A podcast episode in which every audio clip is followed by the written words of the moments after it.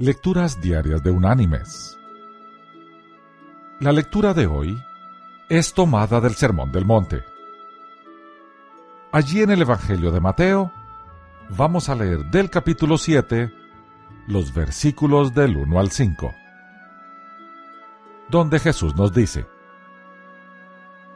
No juzguéis, para que no seáis juzgados, porque con el juicio con que juzgáis, seréis juzgados. Y con la medida con que medís, se os medirá.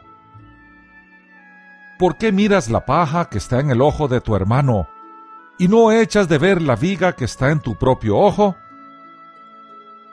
¿O cómo dirás a tu hermano, déjame sacar la paja de tu ojo, cuando tienes la viga en el tuyo? Hipócrita, saca primero la viga de tu propio ojo, y entonces verás bien para sacar la paja del ojo de tu hermano. Y la reflexión de este día se llama Reflejo de tus acciones. Un hombre conducía camino a su casa durante una noche lluviosa. Delante de él iba otro automóvil que constantemente le deslumbraba con una luz proveniente de la parte de atrás. Esto lo molestó mucho, pues además de la lluvia y el estado de la carretera, él tenía que lidiar con el destello que aquel automóvil le estaba reflejando. Pensó que algún niño travieso llevaba algún artefacto luminoso e iba jugando por la carretera. Más adelante, llegó a un semáforo donde un poco molesto, se colocó al lado de aquel automóvil. En ese instante se abrió la ventana del otro auto y el conductor le dijo,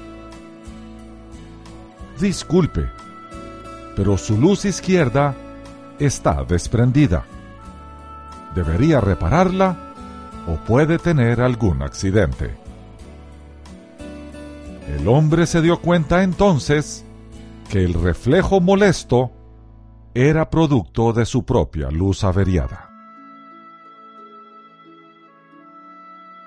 Mis queridos hermanos y amigos, a veces una actitud negativa o mala de otras personas puede ser el reflejo de nuestras acciones en ellas